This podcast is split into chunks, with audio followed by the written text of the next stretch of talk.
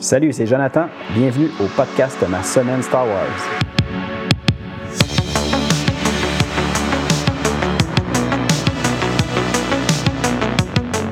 Hey, salut, bienvenue à un autre épisode du podcast Ma semaine Star Wars. Cette semaine, épisode 40, on va parler de la série comique Knights of the Old Republic War en 5 numéros. Mais avant qu'on se lance là-dedans, ben, je vais faire un petit retour sur ma dernière semaine euh, en lien avec Star Wars, ce que j'ai fait, ce que j'ai reçu. Je vous dirais, cette semaine, c'est surtout des réceptions. J'avais commandé quelques. Ben, j'avais fait quelques précommandes dans le passé, puis là, ben, il y en a quelques-unes qui ont, qui ont été livrées. Puis, euh, premièrement, je vais commencer avec euh, une série, ben, trois mangas traduits en français chez Nobi Nobi. Le premier, euh, c'est euh, finalement les deux premiers parce qu'ils vont ensemble. Ben c'est euh, la, si on veut, les certains épisodes de la série The Mandalorian qui ont été faits en, version manga. Puis dans cette série-là, présentement, il existe deux tomes, le tome 1 et évidemment le tome 2. Donc, j'ai reçu ça. J'ai hâte de voir à quoi ça ressemble, si c'est intéressant. D'après moi, ça, ça risque d'être quand même bien. J'en ai, ai, lu quelques-uns manga Star Wars. Puis à date, euh, je vous dirais que j'aime quand même pas mal ça. Sinon, j'ai aussi reçu un autre manga. Puis cette fois-ci, c'est en lien avec la série sur Disney Plus euh, nommée Vision. Puis dans ce manga-là, si je me trompe pas, je crois qu'il y a peut-être quatre euh, histoires qu'on a déjà vues en, dans, cette série-là sur Disney Plus, mais que là, ils ont décidé de refaire en manga. Donc, encore une fois, c'est en français et c'est paru chez Nobi Nobi. Donc, euh, puis je peux vous dire rapidement comme ça que c'est les premières fois que je me, je me commandais des euh, mangas euh, publiés chez Noobi en français. Puis je peux vous dire tout de suite que côté qualité des livres, j'ai été vraiment très impressionné. Puis en plus, c'est des livres qui sont pas très chers, mais vraiment, ils ont même une pochette protectrice par-dessus justement la couverture. Puis, euh, en tout cas, c'est super beau. J'ai été très impressionné. C'est certain que c'est pas la dernière fois que je, m'achète des mangas chez Nobi Je risque de me ramasser tous les futurs euh, livres qui vont euh, être publiés chez eux. Donc, sachez-le, je vous le recommande vraiment. Là, Nobi Nobi, un nom à retenir pour ce qui est des mangas Star Wars. Sinon, j'ai reçu un autre gros omnibus. Celui-là, c'est une précommande que j'avais fait il y a au moins un an et demi, presque deux ans c'est euh, euh, le gros omnibus Star Wars Legend, The Empire Omnibus Volume 2, donc le deuxième en lien avec euh, la série The Empire. Puis dans ce gros omnibus-là, on a droit à, une suite, plutôt la suite des comics de la série Dark Times. En plus, on va avoir d'autres comics en lien avec Darth Vader. Puis là-dedans, c'est toutes des, des séries tout ce qui est Dark Time et les petites séries de Darth Vader, ben, j'ai eu la chance de les lire il n'y a pas très très longtemps, puis j'ai vraiment adoré. Donc, je suis vraiment content d'avoir reçu enfin une copie physique de ces séries-là de comics. Sinon, aussi, dans ce gros omnibus-là, ben, on va avoir droit à plusieurs comics en lien avec les droïdes qu'on aime bien, C3PO et R2D2, une série qui était parue, je crois, en 1994. donc, il y a plusieurs petits numéros avec ça. Puis sinon, bien évidemment, comme ils font, ils font tout le temps dans les gros omnibus comme ça, bien, ils ont intégré euh, des, euh, des, des, petits comics d'une série euh, Star Wars Visionaries, puis aussi les Star Wars Tales, bien, des histoires qui se passent à cette époque-là, The Empire. Donc, c'est tout inclus dans ce gros omnibus-là. Donc, ça valait vraiment la peine. Je suis vraiment content d'avoir ça. Puis en plus, j'ai déjà hâte de le relire, même si ça fait pas longtemps. Puis, mais je vais me forcer. Je vais attendre qu'on soit rendu là dans, dans nos lectures de l'univers légende pour les relire. Là. De toute façon, j'en ai assez à lire comme ça. Je ferai pas exprès de, de les relire tout de suite. Sinon, une réception que je viens tout juste d'avoir euh, aujourd'hui. Euh, je suis arrêté à la boîte aux lettres, puis il y avait une autre précommande que j'avais fait. Cette fois-ci, c'est un roman euh, publié chez Pocket en français le titre du roman, c'est L'ombre des sites. Euh, cette fois-ci, c'est un roman de, évidemment, l'univers canon de Disney. Puis l'histoire, euh, si je me trompe pas, se situe environ une vingtaine d'années après la bataille euh, de, je crois que c'est Endor, j'espère que je me trompe pas. peu importe, on a, on a droit à un Luke Skywalker déjà plus vieux. Ça fait longtemps qu'ils ont vaincu l'Empire. Puis Luke finalement est un peu à la recherche d'une, pas une recherche, mais il fait des recherches parce qu'il il sent peut-être un nouveau trouble du côté des sites. Donc, euh, ça va être une aventure en ce lien-là. Puis en plus, qui, est dans ce roman-là, ben, on va avoir le droit à Lendo Calrissian, qui lui aussi, de son côté, depuis un certain temps, fait plusieurs recherches en lien avec sa fille disparue. Puis dans ses recherches, ben, il est tombé justement sur des informations en lien avec euh, des sites. Donc, euh, il va se joindre à Luc pour euh, en savoir un peu plus avec tout ce, qui se passe en lien avec ces sites-là. Donc, très hâte de lire ça. J'ai aucune idée si c'est quelque chose que je vais lire bientôt. Mais une chose de certain, ce livre-là me semble très, très, très intéressant. J'ai, je vais voir si je me lance pas un peu dans d'autres lectures canon de, cette époque-là. J'ai pas lu grand-chose de toute façon en plus euh, avec euh, cette époque-là de Star Wars. Euh, donc, on va voir. C'est peut-être quelque chose que je vais vous parler éventuellement. Donc, c'est pas mal ça pour cette semaine. Sinon, évidemment, ben, comme je fais à toutes les semaines, mais je vous le dis pas nécessairement, j'ai écouté des podcasts en lien avec Star Wars, des choses comme ça. J'ai rien écouté à la télévision. Je vous dirais peut-être, j'ai tenté une autre fois avec mes filles d'écouter la petite série des, je pense que c'est les jeunes Padawan, euh, comment ça s'appelle déjà? Young euh, Jedi Adventure, je crois, en anglais.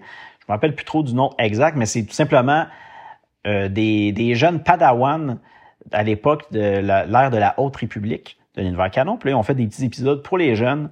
Puis ça a l'air quand même intéressant, mais comme vous vous en doutez peut-être, mes filles n'ont pas vraiment pour l'instant de l'intérêt en lien avec Star Wars. Donc c'était très drôle. J'ai mis un épisode parce qu'ils me l'ont demandé pour de vrai. Puis euh, je vous dirais qu'après deux, trois minutes, ils ont perdu intérêt, ils sont partis jouer avec les, leurs choses. Donc, je vais arrêter ça. Je vais attendre qu'ils soient peut-être un peu plus vieilles pour le réessayer. Mais quand même, sinon, je le regarderai de mon côté tout seul. Ça avait l'air quand même euh, intéressant. Donc, je suis euh, curieux pour cette série-là. Je vais, je vais possiblement m'y remettre éventuellement. Donc, ça fait le tour pour cette semaine. Je crois qu'on va se lancer tout de suite dans notre lecture parce que comme c'est cinq numéros, on va en avoir pas mal à dire. Donc, on y va tout de suite avec ça.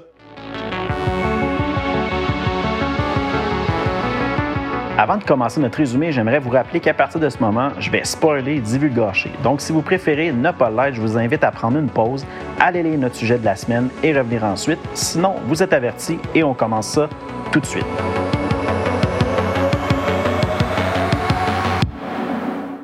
Alors, notre série Star Wars Knights of the Old Republic War en cinq numéros. On va commencer avec le numéro 1. Euh, évidemment, cette histoire-là se passe quelques temps après la fin de, de ce qu'on avait lu dernièrement dans les 50 numéros de la série Knights of the Old Republic.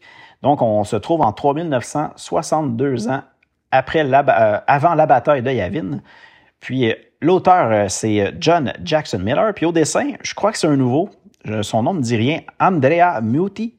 Puis, le numéro 1 de cette série-là est paru chez Dark Horse Comics le 11 janvier 2012.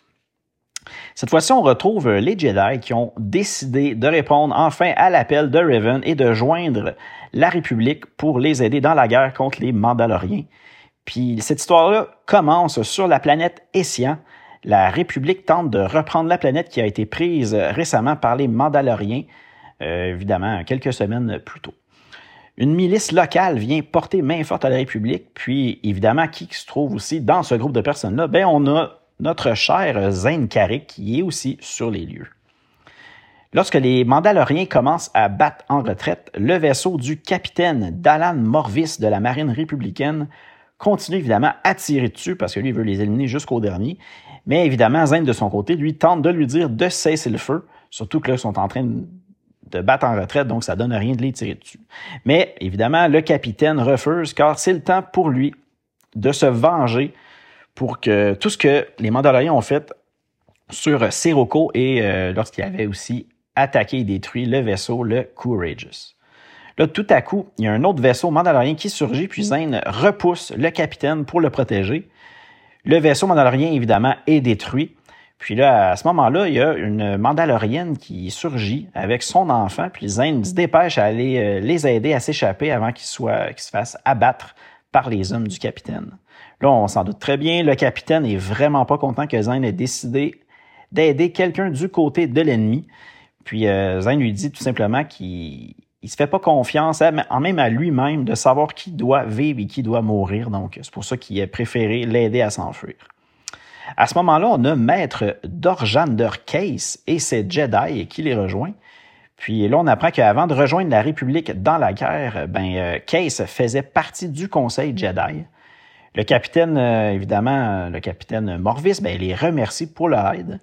Puis là, on voit que Maître Caisse demande l'aide du capitaine à son tour pour sortir les Mandaloriens qui se cachent présentement dans la forêt proche de où ils sont. Puis là, ensuite, euh, ils pourront, euh, finalement, lorsque le, capitaine va les avoir aidés à cacher, à sortir les Mandaloriens cachés de la forêt, ben, ils pourront, euh, eux, sécuriser le mont Savage du haut des airs. Mais là, on voit que le capitaine n'est pas trop trop d'accord. Lui, il dit qu'il propose plutôt une autre idée de brûler complètement la forêt, ce qui prendra beaucoup moins de temps. Évidemment, Zane euh, est vraiment contre ça. Il n'est pas du tout d'accord. C'est pourquoi faire des, victimes pour rien quand il pourrait tout simplement les évacuer? Donc, Zane décide de les quitter et d'aller aviser les Mandaloriens lui-même de sortir de la forêt pour ne pas qu'ils se fassent tous tuer. Une fois que Zane arrive dans la forêt, bien, il découvre plusieurs armures mandaloriennes vides. C'est vraiment étrange comme ça. On voit des armures partout sur le sol. Il n'y a vraiment personne qui est là. Mais à ce moment-là, évidemment, l'attaque sur la forêt débute et Zane ben, se cache pour se protéger de l'attaque. Par la suite, le capitaine Morvis le retrouve. Zane lui explique que tout ceci était une ruse parce qu'évidemment, il n'y avait aucun Mandalorien dans la forêt. Puis c'est à ce moment-là qu'il y a des vaisseaux mandaloriens qui arrivent et qui commencent à attaquer le vaisseau de la République pendant que justement il avait quitté le vaisseau pour venir rejoindre Zane dans la forêt. Fait que le vaisseau était laissé euh, seul à lui-même. Puis Zane a, juste le temps de protéger Morvis avant qu'il se fasse euh, attaquer les deux. Encore une fois, Zane est au mauvais endroit, au mauvais moment, comme on, l'a vu dans toutes les autres histoires qu'on a eu la chance de lire euh, jusque-là. Puis ceci, on apprend que ceci a été organisé par des chevaliers mandaloriens dirigés par Maître Case. Donc maintenant, les Mandaloriens ont leur propre chevalier Jedi. C'est comme ça que le premier numéro se terminait. Bref, on, s'en doutait bien. Hein. Zen est encore dans le pétrin, comme toujours. Donc, euh, on va y aller avec le numéro 2. Le numéro 2, euh, encore une fois, c'est John Jackson Miller. Au dessin, on a Andrea Muti encore. Puis je crois que ça va être lui pour euh, tous les numéros, donc je vais arrêter de le nommer à partir de maintenant. Puis le numéro 2 est paru chez Dark Horse Comics le 8 février 2012. Là, on a Zane et Morvis qui font maintenant partie de l'armée mandalorienne. Ils se trouvent tous les deux sur euh, la planète Altar, une planète républicaine, pour l'envahir. Comme Dorjan Durkase et ses Jedi sont déjà sur les lieux, Zane tente de convaincre Kraaki, le Mandalorien responsable de lui. il y a comme un titre, ce Mandalorien-là, ils appellent les Rally Masters. Puis là, on voit que dans pourquoi que Zane maintenant fait partie de l'armée des Mandaloriens, c'est que Zane et Morvis avaient le choix, quand ils ont été euh, capturés, entre devenir esclaves ou se battre pour les Mandaloriens. Parce qu'on le sait, les Mandaloriens n'ont pas de problème à recruter différentes personnes tant que ça fait agrandir leur armée, mais eux sont bien contents avec ça. Là, à ce moment-là, Zane utilise son jetpack et se lance sur le canon de la République pour le neutraliser. De cette façon-là, il croit que les Mandaloriens vont arrêter leur attaque mais euh, ce n'est pas du tout le cas. Et Zane euh, réussit malgré tout à protéger une personne de la République. Parce qu'évidemment, si Zane a la chance de protéger quelqu'un, il va le faire tout de suite. Il veut pas que personne soit blessé. Le Mandalorien, ben, plutôt la Mandalorienne qui avait sauvé plutôt avec euh, son fils, lui rapporte son sable laser qu'il venait tout juste d'échapper quand il avait fait sa manœuvre avec son attaque. Le capitaine Morvis refuse lui aussi de tirer sur des républicains puis là, on voit que Kraki euh, ne veut pas de Jedi dans ses rangs. Lorsqu'il décide de s'en prendre à Zane, pour justement euh, les éliminer parce qu'il veut pas de Jedi, ben, Sornel, qui est le nom de la Mandalorienne que Zane a sauvé, ben, décide de s'interposer. Puis à ce moment-là, on voit que Kroaki ben, dit à Ko Sornel que maintenant, c'est elle qui va être en charge de Zane et Maurice. Puis là, ben, il s'en va. Ensuite, on a Dorjander Case et les Mandaloriens qui réussissent à prendre le contrôle de la station. Ensuite, euh, il fait un grand discours pour expliquer la raison pourquoi il a décidé de joindre les Mandaloriens. On apprend que comme les Mandaloriens croient seulement par que la victoire se mérite par les armes et non des tours de magie Jedi, ben, il a voulu euh, les joindre pour euh, rendre un certain équilibre là-dedans. Donc, si lui en étant Jedi, se joint au Mandalorien, puis en plus, il recrute d'autres Jedi, ben, ça va amener une espèce d'équilibre entre la République puis les Mandaloriens, puis ça devrait faire une guerre un peu plus juste. Donc, c'est pour ça que lui, il a décidé de trahir la République. Morvis veut à tout prix contacter la République pour évidemment les aviser de ce que Case fait, mais il est aussitôt arrêté par Sornel. Puis là, elle les conduit ensuite chez elle dans le camp qu'ils viennent tout juste de monter parce qu'on sait, les Mandaloriens, ben, c'est pas du tout des sédentaires, ils se promènent partout puis sont super rapides pour faire des camps. Puis là, ben, ils viennent tout juste d'en monter un là. Puis, euh, tu sais, je vous dis ça, détail un peu inutile, mais c'est quand même, je trouve, euh, intéressant. Puis dans le numéro, en plus, il en parle, hein, il y a quand même quelques cases euh, rattachées à ce commentaire-là, à, cette, à ce détail-là, puis je voulais juste le partager. Les Mandaloriens craignent les Jedi, surtout depuis ce qui s'est passé sur Jebel. Évidemment, on s'en rappelle avec euh, toute l'espèce de d'épidémie euh, étrange de magicite. Euh, donc, c'était un peu pour ça qu'ils craignent les Jedi. Mais ils ont quand même décidé d'accepter dans leur rang d'Orjan Dorcase parce que, simplement, ben, c'est Mandalore, leur, leur chef suprême, qui l'a autorisé. Ce moment-là, Zane demande à Sornel de transmettre un message à un ami un simple civil.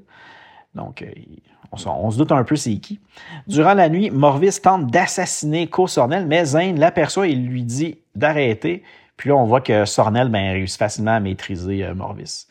Et puis là, finalement, elle décide de l'envoyer dans la cabane des esclaves parce que justement, finalement, il est dangereux puis elle a plus confiance en lui.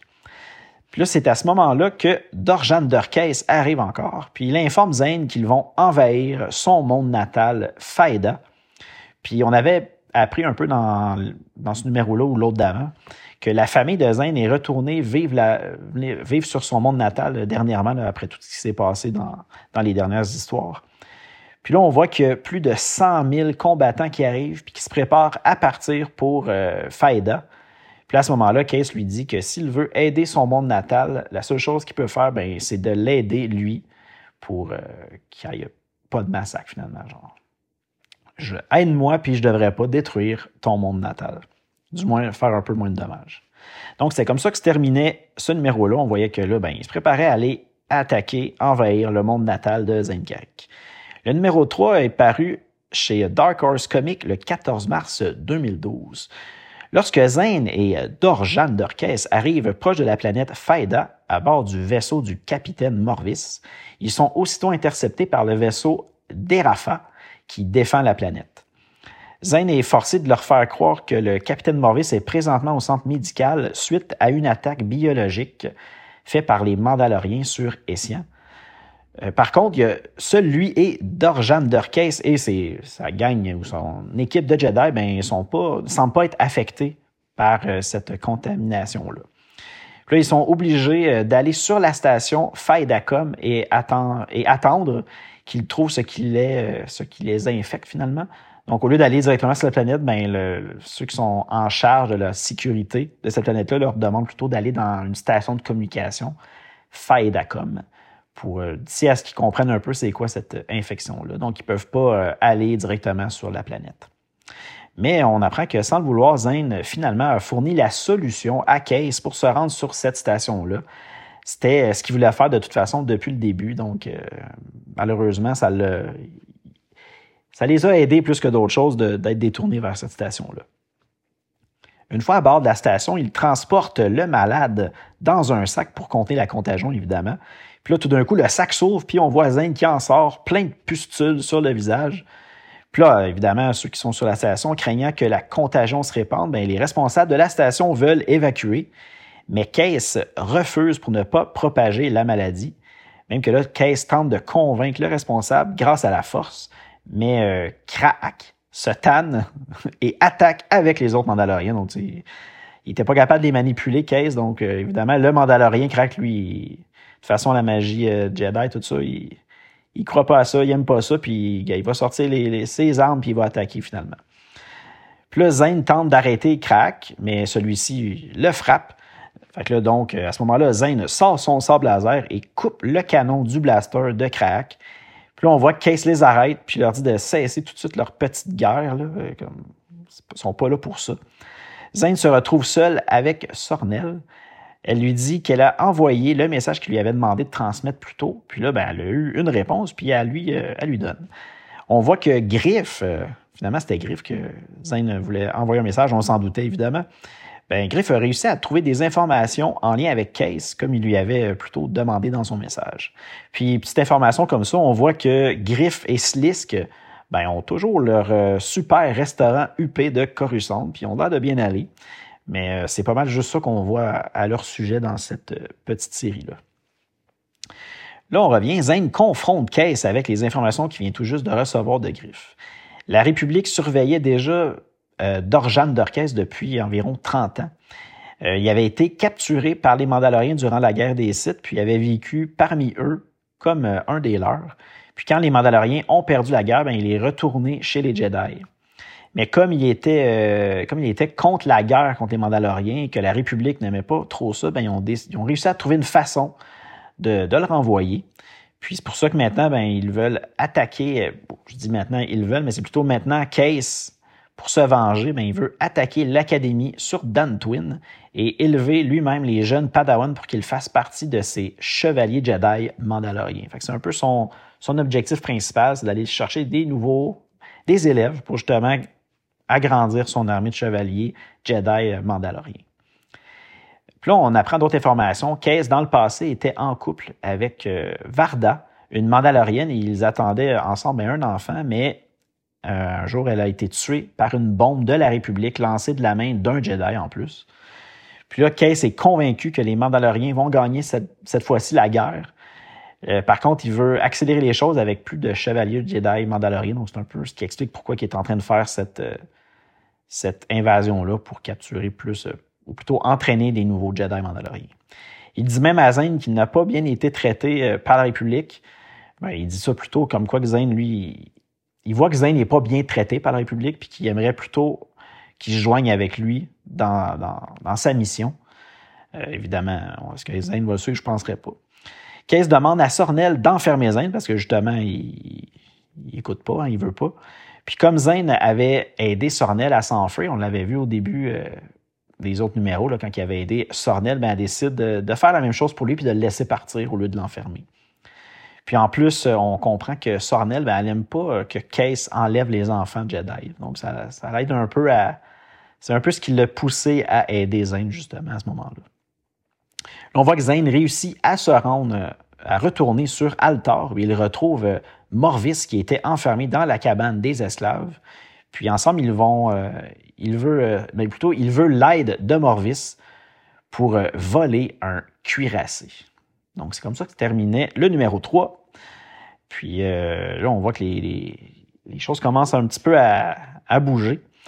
Donc, le numéro 4, euh, paru chez Dark Horse Comics le 11 avril 2012, on, retourne à bord euh, du cuirassé de Dorjan Dorquez qui se prépare pour le saut en hyperespace vers la planète Dantwin. Juste avant de partir, on voit Sornel qui arrive sur le pont et assomme sans attendre le responsable des communications. Puis on apprend qu'elle a fait ça parce que 16 ans plus tôt, ben, euh, cette personne-là n'aurait pas respecté euh, sa part d'un marché qu'il avait fait avec elle. Donc, c'est pour ça qu'elle l'a assommé.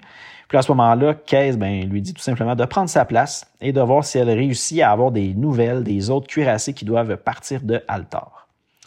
Sur Altar, justement, Zane manipule avec la force un mandalorien responsable des armures pour qu'il lui laisse les armures ainsi que des casques une petite information encore en lien avec ça. Tantôt, je vous disais que les, personnes qui sont comme emprisonnées, qui ont le choix, ou plutôt arrêtées par les Mandaloriens, ben, ont le choix soit d'aller devenir des esclaves ou de joindre leur armée. Quand ils choisissent de joindre l'armée, la seule, le petit détail qui manque, c'est qu'ils n'ont pas le droit d'avoir un casque mandalorien.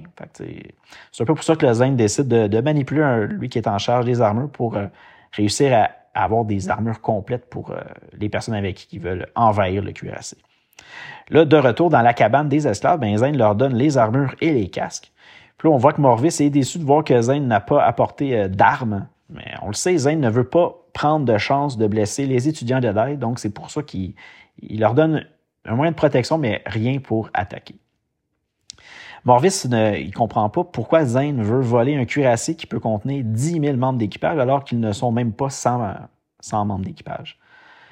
Là, l'explication un peu de Zane, c'est que comme Case s'attend à avoir arrivé d'autres cuirassés, ben, de cette façon-là, il ne va pas les soupçonner d'une attaque s'ils vont arriver ces cuirassés justement qu'ils s'attendent à avoir.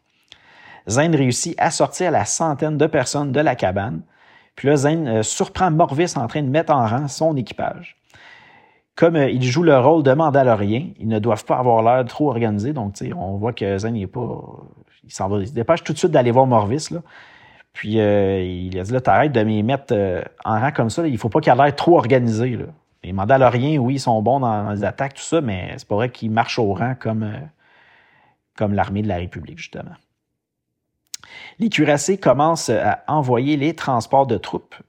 Zane en intercepte un pour embarquer justement son équipage à lui. Morvis se fâche lorsqu'il voit que son équipage ben, écoute très bien les directives de Zane. Puis là, on voit que Zane il puis il décide de le remettre à sa place. Puis lui dit que c'est pas un bon leader du tout, qu'il fait juste seulement jouer comme si c'était un leader. Morvis lui dit que c'est sa dernière chance de faire quelque chose de gros pour la République. Puis euh, là, Zane lui dit qu'être un héros ne se planifie pas. Il faut seulement faire ce qui doit être fait quand il faut le faire. Parce que on voit que Morvis, tout ce qu'il veut, c'est que son nom euh, veut dire quelque chose d'important pour la République, puis que dernièrement, ben, tout ce qu'il tente, ça fonctionne pas. Puis là, il est comme rendu à. C'est sa dernière chance de faire quelque chose de bien. Donc, c'est pour ça qu'il est un peu stressé. Mais on verra bien ce qui va se passer avec la suite. Là, arrivé sur le pont du Cuirassé, Zane confronte Garon Borm, le marshal du vaisseau. Il, euh, il utilise même la force pour l'obliger à l'obéir. Mais à ce moment-là, Kraak arrive et reconnaît Zane. Alors Zane n'a pas le choix, puis il active son, son, son plan. Puis le plan ben, consiste à ce que tout le monde commence à agir comme s'il avait été, comme s'il avait attrapé une sorte de fièvre Jedi que les autres appellent dans, le comic le Brain Fever. Puis même qu'ils ont, pris la peine de, s'enduire tout le visage, la peau, d'une concoction qu'ils mange quand, mangeaient quand ils étaient dans les camps de.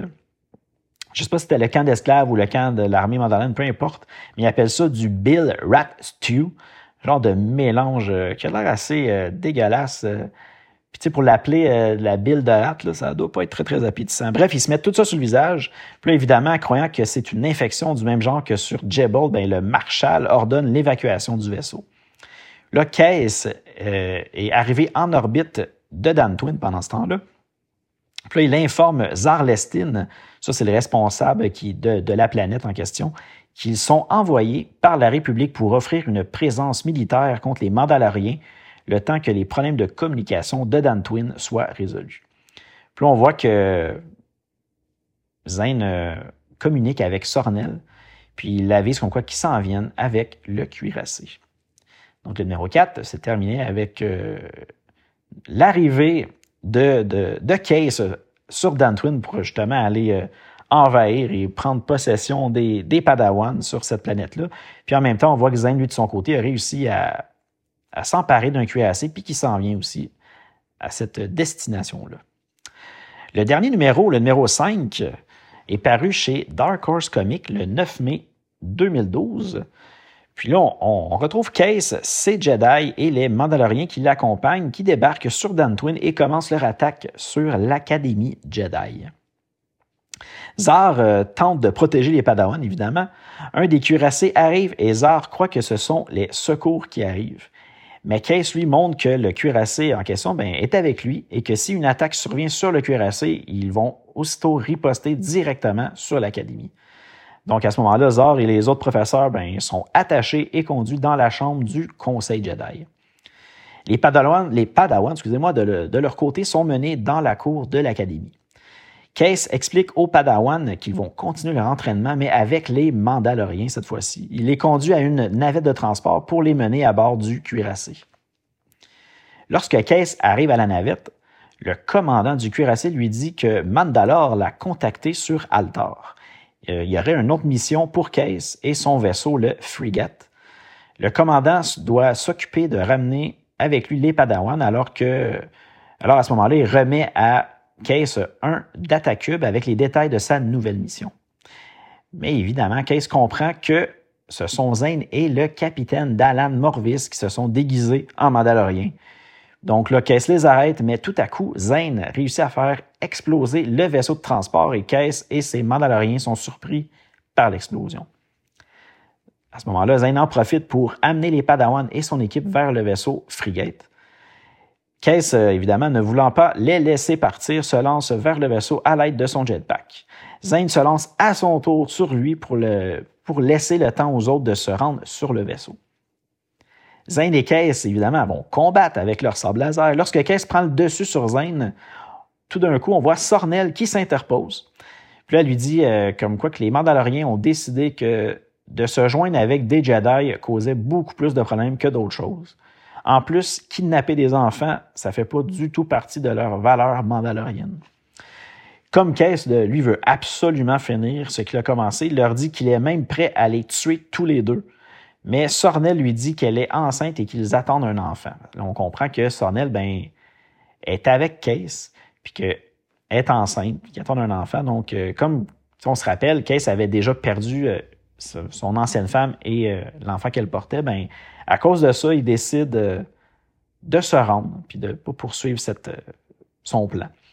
Puis là, il est arrêté par Zar, le responsable de la planète d'Antwin, pour trahison envers la République.